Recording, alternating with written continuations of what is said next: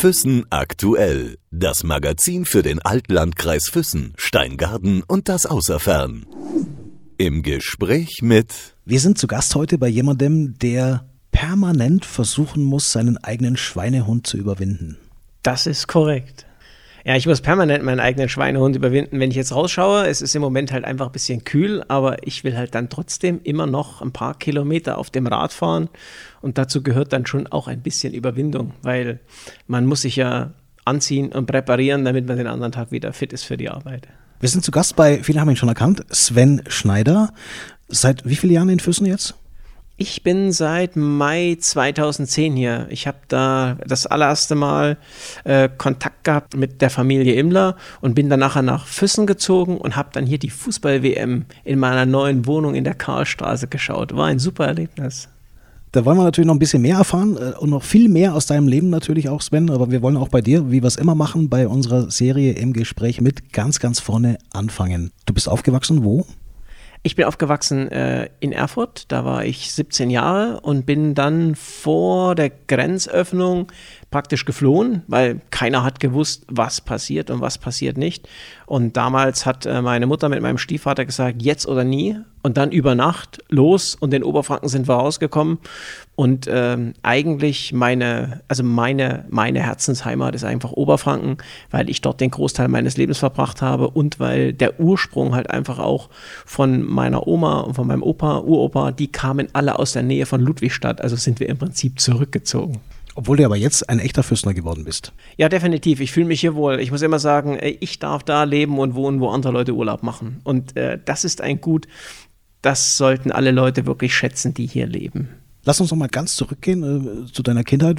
Wie war das so? Wie bist du aufgewachsen? Wie warst du in der Schule? Was waren so deine Hobbys? Erzähl mal. Also aufgewachsen bin ich ganz normal, ganz normale kleine Familie. Ich habe noch eine Schwester. Und äh, wir sind in der Nähe von Erfurt aufgewachsen, wir haben dort auch gelebt und äh, zu meinen großen Hobbys eigentlich hat immer gezählt, ich habe immer viel gelesen, weil zu meiner Zeit, nicht wie heute, es gab ja noch kein Fernsehen. Es gab damals, sage ich mal, vier Kanäle und dann war Schluss. Und ich durfte jeden Abend, bis ich 18 war, ich bin ja nie weggegangen, durfte ich immer noch zwei Stunden lesen. Und ich habe dann alles verschlungen, was man so als, als junger Mensch liest. Jules Verne, Karl May, äh, Cooper, die ganzen Klassiker haben wir halt alle gelesen immer. Und äh, das ist etwas, was zum Beispiel mir heute, ich kenne die jungen Leute nun auch, da hat überhaupt keine Ahnung, was das überhaupt ist. Und wir haben nur solche Bücher gelesen. Und äh, das prägt halt einfach auch, wenn man viel liest. Das mache ich halt heute auch noch. Hattet ihr Westfernsehen? Ja, ja, hatten wir auch. Also es gab DDR1, DDR2 und dann gab es drei Westfernsehen, regionales Bayern und erstes und zweites. Mehr gab es ja damals auch noch nicht in den 80er Jahren. Was hat dich bewogen oder was hat dich dazu gebracht, dann zu sagen, ich, äh, ich versuch's oder ich, ich schaue, dass ich, dass ich rüberkomme? Das ist so, dass der, äh, der Rest meiner Familie eigentlich drüben lebt. Ich habe eine Tante in den USA, die ist ja noch 40 geboren und die hat sich danach äh, in den 50er Jahren dazu entschlossen, einfach äh, drüben zu bleiben, hat dann einen Amerikaner kennengelernt und der Großteil der Familie lebt halt auf der anderen Seite des Vorhangs. Das ist schon eine, eine sehr prägende Geschichte, die du als Kind ja noch nicht so mitnimmst. Und ähm, ich sage, das ist, wenn ich jetzt auch rausschaue, wir haben jetzt wieder Ende Oktober, jetzt geht es in den November hinein. Das ist für mich immer eine schwierige Zeit. Als das 89 passiert wäre und wir abgehauen sind, auf Deutsch gesagt, das ist etwas, was du immer mit dir rumträgst. Und manchmal ist es so, dass wir heute ja über Rassismus reden. Wir haben das zwischen Ost und West immer noch ganz genauso. Und ich glaube, dass das ein viel, viel stärkeres Thema ist als alles andere. Und äh, man hat ja Anfeindungen. Wenn du im Westen bist, dann bist du einer aus dem Osten. Und wenn du in den Osten zurückgehst, dann bist du einer, der aus dem Westen kommt. Es ist extrem schwierig. Also, aber ähm, das musste damals sein, weil wir keine Perspektive gesehen haben für das Leben weiter. Also meine, meine Eltern damals, wir wussten gar nicht, was passiert. Für uns war das einfach spannend. Warst du zu dem Zeitpunkt mit der Schule fertig? Ich war komplett fertig und war auch schon in Ausbildung. Als? Also ich habe normalerweise klassisch gelernt Koch und äh, ich habe dann nachher diese, äh, diese äh, Ausbildung weitergemacht in Oberfranken und habe das dann richtig von der Picke auf gelernt in einem Hotel und in einem Landgasthof und da lernst du halt vor allen Dingen eins, arbeiten. Also wirklich harte Arbeit ist das und äh, ich ziehe immer vor jedem meinem Hut, der in der Gastronomie schafft und wenn alle anderen frei haben, er am Arbeiten ist. Was hat dich denn bewogen, überhaupt äh, Koch zu lernen oder den Beruf Koch zu erlernen? Warst du jemand, der, der früher schon gerne als Kind äh, in, in Mutters Töpfe geguckt hat oder wo, wo kam das Interesse her? Also das Interesse kam daher einfach, dass ich festgestellt habe, dass man zu jeder Party eingeladen wird als Junge, wenn du kochen kannst. Und das ist einfach ein Fakt, äh, dass die meisten Männer ja nicht kochen können. Das kam ja erst in den letzten zehn Jahren mit den ganzen äh, Kochsendungen, äh, kam das ja erst so ein bisschen auf und dass das hip ist und so weiter. Und, äh, aber Kochen ist generell etwas, wo man unheimlich viel Leidenschaft mit reinbringen kann. Es gibt überhaupt keine Grenzen, man kann alles machen, Hauptsache es schmeckt. Und ähm, irgendjemand hat immer mal zu mir gesagt, Handwerk hat goldenen Boden und gegessen wird immer. Das war etwas, wo ich gesagt habe, hm, da sehe ich mich drin. War es denn so, dass du auf relativ wenig Partys eingeladen warst? Nein, nein, das war es nicht, aber das war natürlich schon immer so, dass, de, dass äh, die, äh, sag ich mal, alle ringsherum immer fragen, wer hat denn das gemacht? Und äh, die anderen haben immer gesagt, ich habe jemanden, der das kann. Und dann konnte ich sagen, ich war derjenige, der das gemacht hat. Also das ist immer, da haben immer beide profitiert von. Und ich habe dadurch unheimlich viele Leute kennengelernt. Also das muss man immer so sagen. Zumal jede gute Party wo endet? In der Küche. immer. Du hast dann also in, in Franken deine Ausbildung fertig gemacht? Ja. Ich habe in Franken danach meine Ausbildung als Koch gemacht und habe aber relativ schnell festgemerkt, du hast einfach eins nicht als Koch, überhaupt nicht. Du hast kein Privatleben. Das geht einfach gegen null. Du schaffst es dir auch nicht, einen Freundeskreis aufzubauen und so weiter. Und ich habe dann äh, in den Anfang der 90er Jahre eine relativ schwierige Allergie gehabt, weil wir mussten einfach alles machen. Ich habe eine Haarallergie gehabt auf Wild wir haben immer bei uns einmal äh, in der Woche kam halt immer entweder ein Wildschwein oder ein Reh und das musste halt gehäutet werden und alles Mögliche. Und irgendwann habe ich so allergisch gegen alles reagiert. Und dann hat der Arzt zu mir gesagt: Sven, das ist deine Möglichkeit, aus diesem Teufelskreis auszusteigen. Und äh, ich habe dann diese Chance einfach genutzt. Bin dann im Februar ausgestiegen, habe dann ein Praktikum gemacht und habe dann äh, bei einem äh, mittelständischen Handelsunternehmen einfach noch eine Ausbildung gemacht als Kaufmann.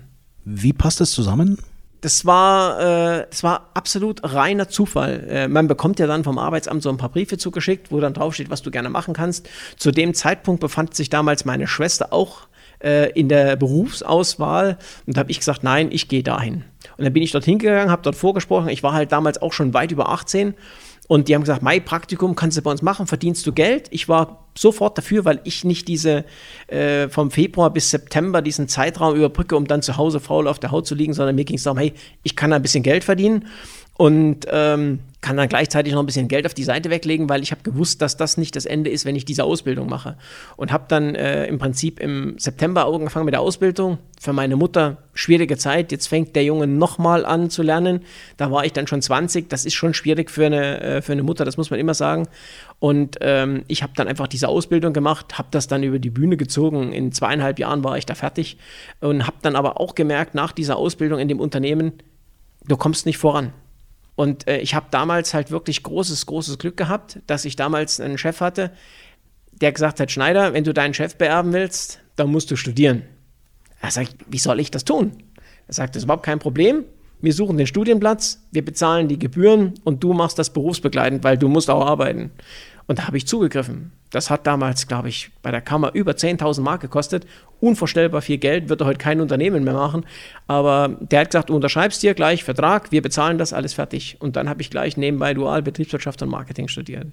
Jetzt hast du vorhin erzählt, Sven, ähm, Verwandtschaft in den Vereinigten Staaten. Das war nie so ein Gedanke von dir, dass du sagst irgendwie, ich hätte ja vielleicht die Chance, das Land der unbegrenzten Möglichkeiten? Der Gedanke war schon da. Also der war vor allen Dingen nach Beendigung meiner Ausbildung als Kaufmann war der schon massiv da, weil ich dann auch nicht gewusst habe, was passiert jetzt, was mache ich jetzt eigentlich. Äh, es ist relativ schwierig gewesen. Meine Schwester ist damals nach Nürnberg gezogen. Meine Mutter war dann praktisch alleine mit ihrer Mutter und ich habe nicht gewusst so richtig, was ich machen sollte eigentlich. Und ähm, das Thema ist ja auch, äh, wenn ich jetzt meine Familie einfach betrachte, ich, ich kenne ja meinen Vater nicht, ich kenne praktisch nur meine Mutter und äh, ihre Eltern, dann ist das schon relativ schwierig, dass du nicht weißt, wo du hingehörst. Aber ich habe mich immer zu Oberfranken sehr zugehörig gefühlt. Das ist äh, heute ab und zu auch immer noch so. Das ist so ein Stück Heimat für mich auch, wo ich immer gerne hingehe. Und äh, ich war dann auch ein paar Mal gleich Anfang der 90er Jahre in den USA.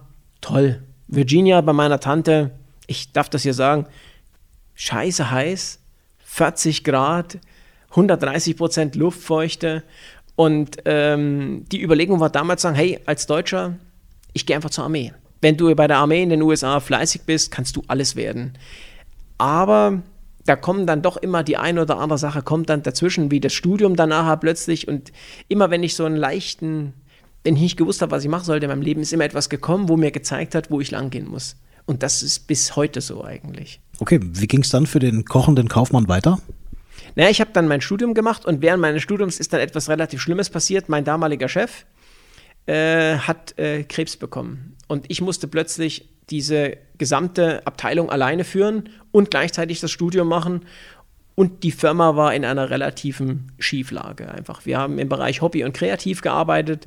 Ich bin dann über die ganzen Zeitraum, den ich dann dort war, war ich fast 20 Jahre auf der Spielwarenmesse in Nürnberg, habe die Veränderungen gesehen und äh, es ist wie in jedem Unternehmen, der Prophet im eigenen Land gilt ja überhaupt nichts.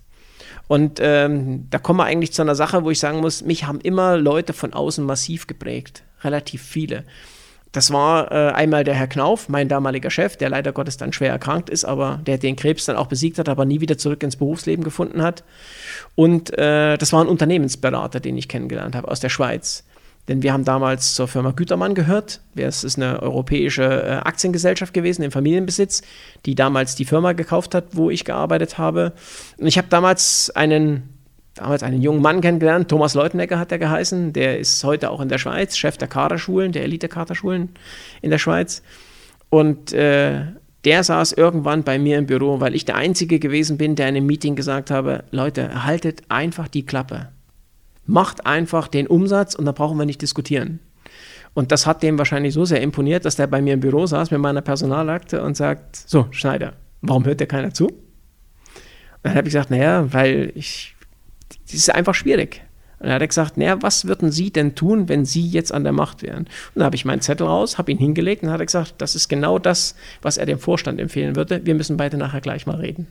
Und dann ging das faktisch nur noch berghoch. Unheimlich viel Arbeit. Wir haben dann in drei Jahren ein Unternehmen, was ein Sanierungsfall gewesen ist, auf eine schwarze Null gebracht und haben dann Gewinne gemacht und leider Gottes ist er dann weggegangen, aber wir sind bis heute massiv in Kontakt und wenn ich eine Frage habe, dann äh, hat er immer für mich Zeit, immer für einen Kaffee in die Schweiz und dann reden wir über alles Mögliche. Er ist für mich wie ein großer Bruder, ein ganz wichtiger Mensch in meinem Leben. Ist es aber nicht auch so, dass wenn man so direkt agiert, wie du das jetzt gerade erzählt hast, ähm, dass man vielleicht auch die eine oder andere Missstimmung äh, in so einer Firma mitschlucken muss, mitverarbeiten muss, äh, dass einem so ein bisschen Wind entgegenbläst? Da gibt es ein gutes Sprichwort dafür. Der Erfolg hat immer viele Väter und der Misserfolg hat immer einen. Und das ist etwas, was man einfach lernen muss. Man kann, wenn man arbeitet oder privat, es ist egal, es trifft eigentlich auf alles zu. Es ist eigentlich gar nicht so sehr wichtig, was alle von einem erzählen, sondern mir ist es immer wichtig, was die Leute von mir halten, die mir wichtig sind. Und das ist in einem Unternehmen extrem wichtig und das habe ich massiv gelernt in der Zeit bei Gütermann, weil wir haben dann ja doch immer die richtigen Entscheidungen getroffen.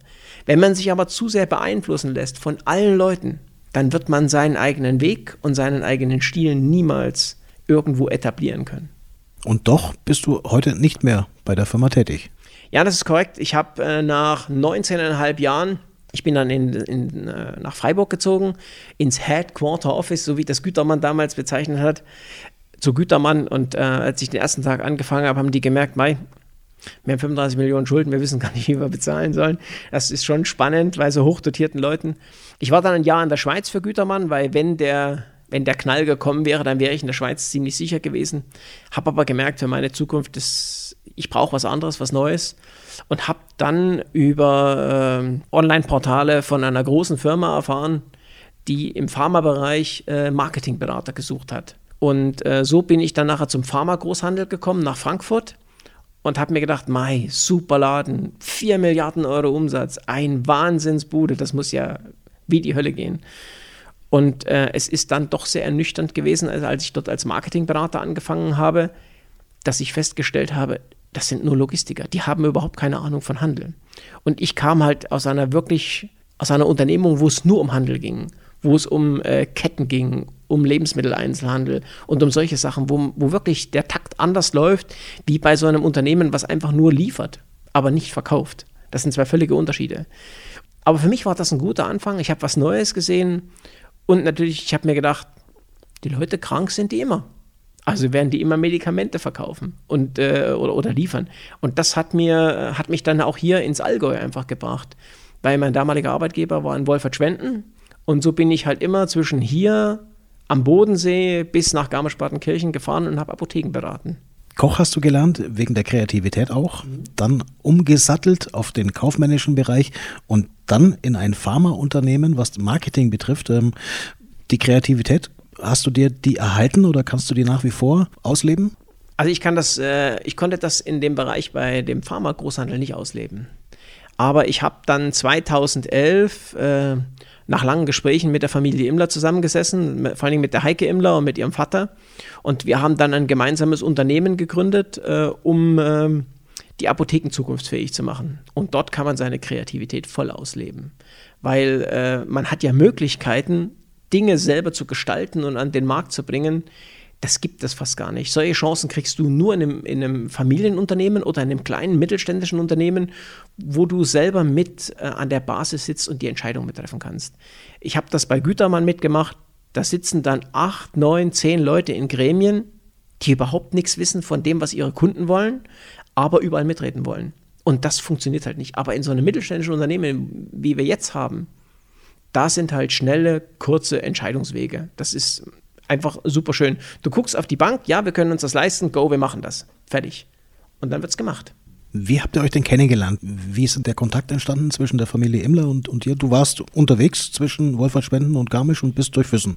Also die ähm, Frau Heike Immler und äh, die Frau Volke Immler in Trauchgau waren beide Kunden von Alliance Healthcare. Und äh, das waren auch meine Kunden, die ich besucht habe um einfach rauszufinden, was für eine Aktion können wir mit denen machen.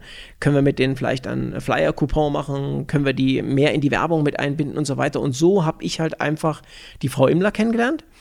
Äh, irgendwann saß ich dann in Schwangau bei der Heike Immler auf der Couch, dann haben wir uns kennengelernt. Und ähm, da ist halt einfach auch gleich immer so ein bisschen, das ist ja auch immer so eine Sympathiegeschichte. Und irgendwann mal haben wir uns mal zusammengesessen und ähm, haben gesagt, Mai, was können wir da noch machen, damit das, damit das Unternehmen einfach zukunftsfähig wird. Und ähm, bei Apothekern ist es einfach so, die sind das nicht so gewohnt wie der freie Handel, da mit äh, Aktivitäten und äh, permanent etwas zu machen. Und so haben wir uns einfach kennengelernt. Wann kam denn der Tag, Sven, an dem du dich entschieden hast, äh, nach Füssen zu ziehen? Also der Tag, der war schon 2010 da. Ich habe damals in Ulm gewohnt und äh, das äh, Gebiet, was ich bereisen sollte, um einfach Apotheken zu betreuen, war der Bodensee, war äh, Kempten im Großraum, alles, was hier praktisch im Unterallgäu ist. Bis Sonthofen ging das nachher hoch über äh, Weiler-Simmerberg und da ist halt Ulm von der Fahrerei ein einziges Gegurkel. Also habe ich mir überlegt, entweder nach Kempten zu ziehen oder vielleicht Memmingen oder ähm, und dann irgendwann äh, saß ich mit der Frau Immler in der Sonne wir haben unseren Termin gehabt, ich fahre raus und sehe von irgendeiner Immobilienfirma, ich weiß es aber gar nicht mehr, äh, einfach nur Wohnung in Füssen zu vermieten, kleines Geld, Karlstraße 5.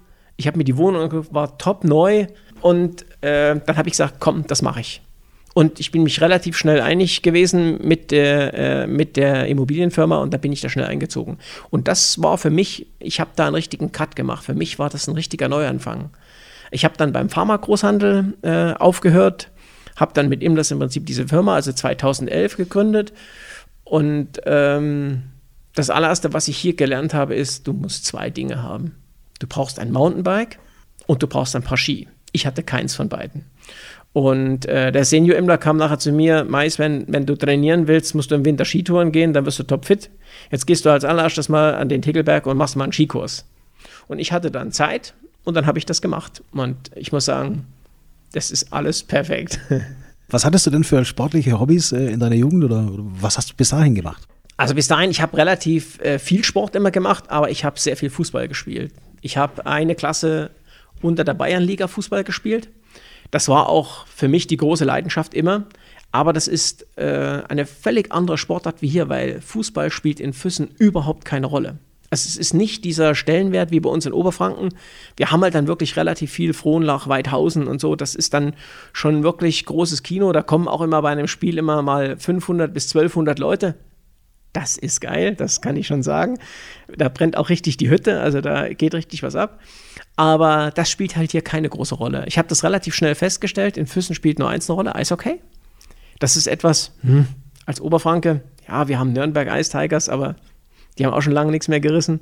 Aber in Füssen spielt das halt die große Rolle. Und vor allen Dingen äh, das Fahren zu den Hütten. Und ich hatte einfach kein Mountainbike. Und äh, wenn du das machen möchtest, dann brauchst du dementsprechendes Equipment. Und ich hatte nichts. Ich hatte einfach meine zwei Rennräder und dann war Schluss. Und ich bin halt früher auch in Oberfranken relativ viel fischen gewesen am Main. Ich wusste gar nicht, wie ich das hier machen sollte. Das ist extrem schwierig. Du brauchst für alles ein Boot. Also habe ich erstmal gesagt, wir machen erstmal nur das mit dem Rennrad. Und dann bin ich so normal meine Thalheimer Runden gefahren.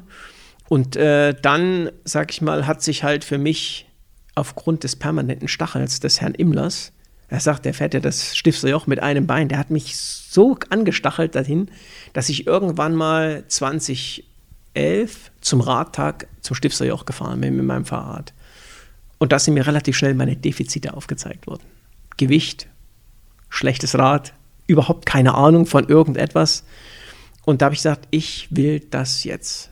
Ich habe mir dann 2011 mal meine Hand in Gips legen lassen müssen für sechs Wochen und habe dann wegweisend einen Film im Fernsehen gesehen über den Jan Ulrich beim Ötztaler Radmarathon. Und das Ding habe ich, glaube ich, mittlerweile 500 Mal geschaut auf YouTube. Jeder kann das beten, das Ding. Ich, das ist absolut der Hammer. Und ich habe gesagt, ich will dort mitfahren, egal wie. Aber keinerlei Hintergrund, was man überhaupt machen muss. Überhaupt nichts. Und äh, ich habe dann meine Erfahrung mit Radrennen gemacht und die größte Erfahrung, die ich dann gemacht habe, war 2011, als ich das Alpenbrevett in der Schweiz mitgefahren bin, wo mir zwei ältere Herren, die bestimmt zehn Jahre älter waren wie ich, gesagt haben, Junge, du machst das falsch, du machst das falsch, du machst das falsch. Aber ich bin dann trotzdem ins Ziel gekommen und dann hat bei mir die Ernüchterung angefangen, dass du etwas ändern musst. Da hatte ich damals noch so knapp 85 Kilo, jetzt habe ich noch 74 und ich habe dann massiv alles geändert, was ging. Aber ähm, ausschlaggebend dafür, dass ich heute so auch so Spaß am Rennradsport habe, das bin ja nicht nur ich, sondern das ist einfach auch der Jürgen Doser. Das muss ich einfach sagen. Den Jürgen habe ich 2014 kennengelernt und wir hatten einfach einen gemeinsamen Traum. Wir wollten einmal zusammen den Ötztaler finishen. Das war unser Ding. Das ist so, das kann man auch gar nicht beschreiben. Für alle Außenstehenden ist das der totale Wahnsinn. Für alle, die, die mitfahren, ein absolutes Mega-Muss. Und seit 2014 kenne ich jetzt den Jürgen fast vier Jahre. Manchmal denke ich, ich kenne den schon mein Leben lang. Das ist schnell, einfach. Du, wir machen das heute. Ja, wir tun das. Da wird nicht viel diskutiert und wir haben immer, wenn wir zusammen unterwegs sind, immer einfach nur Spaß. Ich habe dem viel zu verdanken, dass wir in den letzten Jahren alles mitgemacht haben und wenn es mir mal nicht gut war oder so, der ist halt immer da. Das ist äh, ein ganz großer Mensch damit sich andere mal vorstellen können, ähm, wie viele Fotos von äh, Pässen hast du mittlerweile? Wie viele Urkunden hängen bei dir mittlerweile? Du hast ja einige Male teilgenommen am äh, Ötztaler, die Transalp seid ihr gefahren. Also da ist ja schon ein bisschen was zusammengekommen mittlerweile. Also es ist relativ viel. Also im Jahr schaffe ich schon so zwischen 8.000 und 9.000 Kilometer auf dem Rad, plus vielleicht so 120.000 Höhenmeter, wenn es gut läuft, wenn das Wetter gut ist. Also wir sind schon alles gefahren, was geht. Ich bin fünfmal den Ötztaler gefahren, fünfmal ins Ziel gekommen. Da geht es nur darum, den Maratona Dolomiti bin ich schon dreimal mitgefahren. Tannheimer Tal bin ich schon mit. Also, es ist unendlich. Großes Erlebnis war in New York City, das Grand Fondo. Da bin ich in New York mitgefahren. Das war phänomenal. Also, das muss man einfach sagen. Mit 6000 Bekloppten steht man da auf dieser Brooklyn Bridge. Es hat gepisst ohne Ende. 10 Grad. Aber wir haben das gemacht. Also, es gibt unheimlich viele Radrennen. Und das ist ja auch so ein bisschen der Aspekt, es werden immer mehr. Also diese Freizeit- und Hobbygestaltung ist so elementar wichtig, egal was, Radfahren, Laufen, Skifahren, egal was. Und das ist ein großer Markt. Und da möchte ich, wenn es geht, auch ein bisschen mein Hobby, ein bisschen auch zum Beruf machen. Das heißt also, du versuchst schon, dass du alle Komponenten so in eine Richtung bekommst. Ja und nein. Das eine ist, ähm, durch das Radfahren habe ich einfach gesehen, was das für Chancen für uns als Geschäft hat, als Apotheke weil ähm, ich festgestellt habe, dass einfach im Bereich Hobby und Freizeit es eine große Zielgruppe gibt an Menschen, für die für ihre Freizeit kein Geld zu wenig ist. Geld spielt dort eine untergeordnete Rolle. Schon jeder in seinem Bereich, wo er Geld ausgeben möchte. Der eine möchte halt gerne nur 1500 Euro für ein Fahrrad ausgeben, der nächste gibt 15.000 Euro aus, aber es wird ausgegeben. Und in dem Bereich sehe ich halt riesige Chancen, das kann sich jedes, also eine Schreinerei kann da nichts mitmachen, aber alle anderen so im Bereich, wo wir arbeiten, Da haben wir Riesenpotenziale, die man ausschöpfen kann. Und ich habe das durch den Radsport einfach begriffen. Ich habe das gesehen, was da machbar ist. Ich meine, wenn man sich überlegt, äh, zum Maradona Dolomiti melden sich 35.000 Leute weltweit an, 9.500 fahren. Und jetzt muss ich einfach äh, für uns als die St. Mang Apotheke sprechen. Wenn jeder noch eine Gesäßcreme gekauft hätte und wir hätten einen Stand gehabt, sagen wir mal jeder zweite, dann wären das 4.500 Gesäßcreme. Das ist doch Potenzial. Deswegen ja jetzt auch die Kooperation mit dem äh, Tannheimer Tal. Da seid ihr ja quasi die Magna Wien Apotheken in den nächsten Jahren ja auch als Kooperationspartner mit dabei.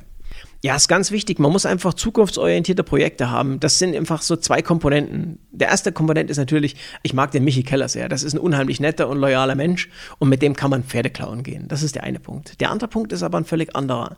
Und da denke ich halt einfach dann strategisch. Ins Tannheimer Tal kommen Hunderttausende von Leuten jedes Jahr hin und machen Urlaub dort. 90 Prozent sind rein nur Deutsche. Es sind keine Italiener, keine Chinesen, kein Garten. Es sind Deutsche, die ins Tannheimer Tal zum Urlaub machen kommen. Und alle die machen, ob im Sommer, Herbst oder Winter, whatever, machen die einen Ausflug. Und einmal innerhalb von einer Woche kommt die garantiert nach Füssen. Und wenn die dann Kopfschmerzen haben, dann sollen die wieder zu mir kommen. Das ist die eine Variante. Die andere Geschichte ist, man muss auch gucken, das Tannheimer Tal ist deswegen auch so gut, weil die einfach ihre Events machen. Ob das Skitrail ist, ob das Laufen ist, ob das Radlfahren ist. Und äh, da kommt dann wieder zu dem, was ich vorhin schon erwähnt habe, da kommt eine signifikante Zielgruppe, die da Chancen haben, wo wir einfach Geld verdienen können. Und wir müssen Geld verdienen. Das ist halt so. Und äh, dadurch äh, denke ich halt einfach, dass Tannheim für uns, wir sind auch eine Region. Das ist für mich extrem wichtig. Das ist ja etwas, was ich, ich kann das ja hier sagen, was äh, hier noch keiner begriffen hat, ne? dass die Chinesen morgen das Schloss in zwei Stunden hier abbauen und in sechs Stunden in Peking wieder aufbauen, dann haben wir nichts mehr. Dieses Jahr war es trocken, wir haben nicht mehr, mehr Wasser im Forgensee, also Schiff fahren kannst du auch nicht mehr. Dann muss schon diese Region sich einmal mal überlegen, wir stehen im weltweiten Wettbewerb mit allen. Wenn man sich überlegt, was die Skigebiete mittlerweile sich gegenseitig übertrumpfen, genauso sind wir auch. Und ich sehe das so, dass wir ab Nesselwang bis zum Tannheimer Tal, bis über Garmisch-Partenkirchen, Füssen, hier, wir sind eine Region. Alle Leute, die hierher kommen, sollen zu uns kommen und dann sollen die ihre Euros oder ihre Dollars halt bei uns lassen und nicht woanders. Und deswegen finde ich solche Kooperationen unheimlich wichtig, dass wir uns mehr vernetzen.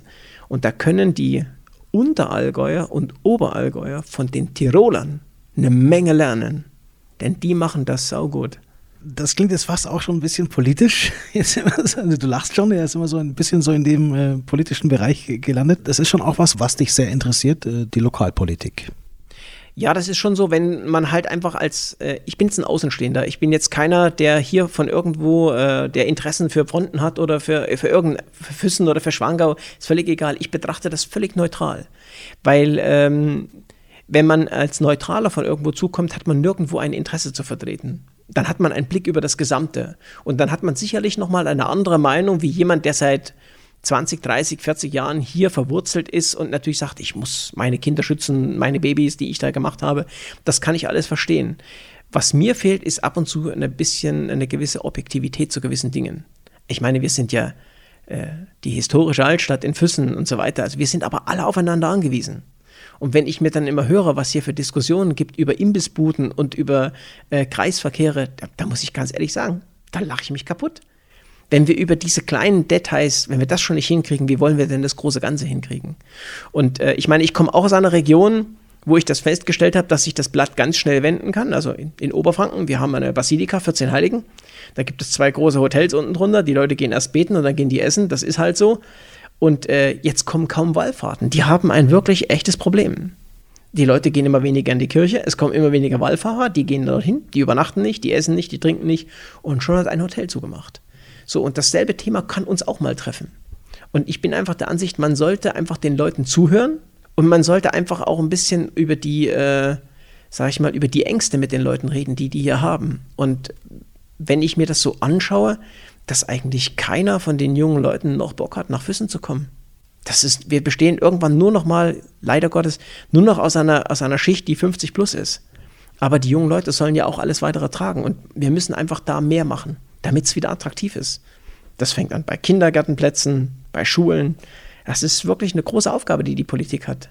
Und da muss ich ganz ehrlich sagen, dafür sind für mich viele, viele Politiker nicht qualifiziert für so einen Job. Da geht es einfach darum, viele haben weder Know-how noch Wissen oder haben falsche Berater. Und es geht einfach darum, dass sie im Interesse der Bürger handeln sollten und nicht im eigenen Interesse. Nun hast du in Füssen ja auch deine große Liebe gefunden. Das darf man auch sagen. Vor wenigen Monaten ist es jetzt her, bist du Vater geworden. Das heißt, auch das ist sicherlich ein Punkt, der dich noch mehr dazu zwingt, an die Zukunft zu denken und auch Weichen für die Zukunft zu stellen. Jetzt hast du einige politische Punkte angesprochen, die dir sehr am Herzen liegen auch. Und du hast gesagt, das sind Dinge, die müsste man ändern. Wirst du jemand sein, der Dinge vielleicht mal ändert? Also ich bin immer dafür, äh, dass man Dinge anspricht. Aber es ist schon so, ich habe jetzt seit äh, zwei Jahren, äh, ist, ist äh, die Frau meines Herzens in mein Leben getreten, einfach auch. Und wir haben einen gemeinsamen Sohn. Das ist für mich eins der Ereignisse in meinem Leben. Das kann nichts toppen. Ich werde das niemals vergessen. Es ist jetzt schon fast wieder ein Jahr her. Und der kleine Kerl äh, rammelt bei uns durch die Wohnung und dreht alles auf links. Also das ist wirklich ein sehr gravierender Einschnitt, aber ein sehr, sehr, sehr schöner. Das andere ist, wir sehen natürlich jetzt gerade mit was für äh, Problemen wir behaftet werden. Kindergartenplatz, Kinderkrippenplatz. Was da für Diskussionen gibt, da muss ich allen Ernstes fragen, Leute, da sagt man im Franken, geht's noch? Da muss ich echt fragen, ob die Leute, die das machen, überhaupt wissen, was das für Auswirkungen auf das Leben einer Familie hat und dass sich ganz, ganz viele junge Menschen fragen, das muss ich mir nicht antun. Und ähm, da bin ich einfach der Ansicht, da muss einfach auch der Staat und auch die Gemeinde, da muss man eng miteinander arbeiten. Das Thema ist, die Leute müssen offen miteinander reden und wir müssen dann eine Lösung finden, mit der alle leben können. Und nicht zu sagen, wir machen das jetzt so, weil wir die Stadt oder die Gemeinde oder der Staat sind, sondern man sollte auf die Leute zugehen. Und das machen wir nicht mehr. Es gibt keine gelebte Demokratie. Es gibt nur Interessensvertreter. Das ist meine Meinung. Wenn ich, wenn ich nur sehe, dass wir in Füssen höhere Parkgebühren haben als in München, da muss ich sagen, also Leute, also echt, echt wahr? Und dann wundert ihr euch, dass überall die Autos stehen. Es ist einfach, es ist für einen Außenstehender, ich muss nur den Kopf schütteln. War aber keine Antwort auf die Frage. Wärest du tatsächlich ein Kandidat, der die Zukunft der Stadt Füssen mitgestaltet? Ich würde das schon mitgestalten, wenn ich sehe, dass das Chancen hat. So wie das im Moment die Konstellation ist, würde ich das nicht machen weil es gibt zu viele Leute, die mitreden, wo ich nachweislich, auch wenn ich die nicht kenne, ich will da niemanden angreifen, wo ich aber aufgrund der Entscheidungen, die dort getroffen habe, einfach sehe, dass da viele Leute überhaupt keine Ahnung haben von den Problemen, die die Menschen vor Ort haben. Bestes Beispiel ist, wir haben ja kein Verkehrsproblem in Füssen. Angeblich. Wir selber fahren zweimal am Tag aus. Wirklich eilig Sachen, Arzneimittel. Wir haben so viele Mehrstunden durch Verkehr, weil einfach es die Stadt nicht auf die Reihe kriegt, ein vernünftiges Verkehrskonzept zu machen. Und was da diskutiert wird, das wenn wir als Unternehmen genauso arbeiten würden, da wären wir morgen pleite. Und deswegen, ich kann mir schon vorstellen, mich zu engagieren, aber das geht alles bis zu einem gewissen Punkt X. Wenn ich merke, dass sich nichts bewegt, dann mache ich das auch nicht so etwas. Wäre das Bürgermeisteramt ein Amt, das du dir vorstellen könntest? Da gibt es eine kurze Antwort. So viel Geld haben die gar nicht. Es ist so, das ist, das ist ein, ein, ein Amt, wenn ich jetzt Bürgermeister in Füssen wäre, der, ich, ich würde sofort, ich, ich würde erstmal ein paar Leute entlassen, die, die einem seit Jahren einfach nur im Weg rumstehen.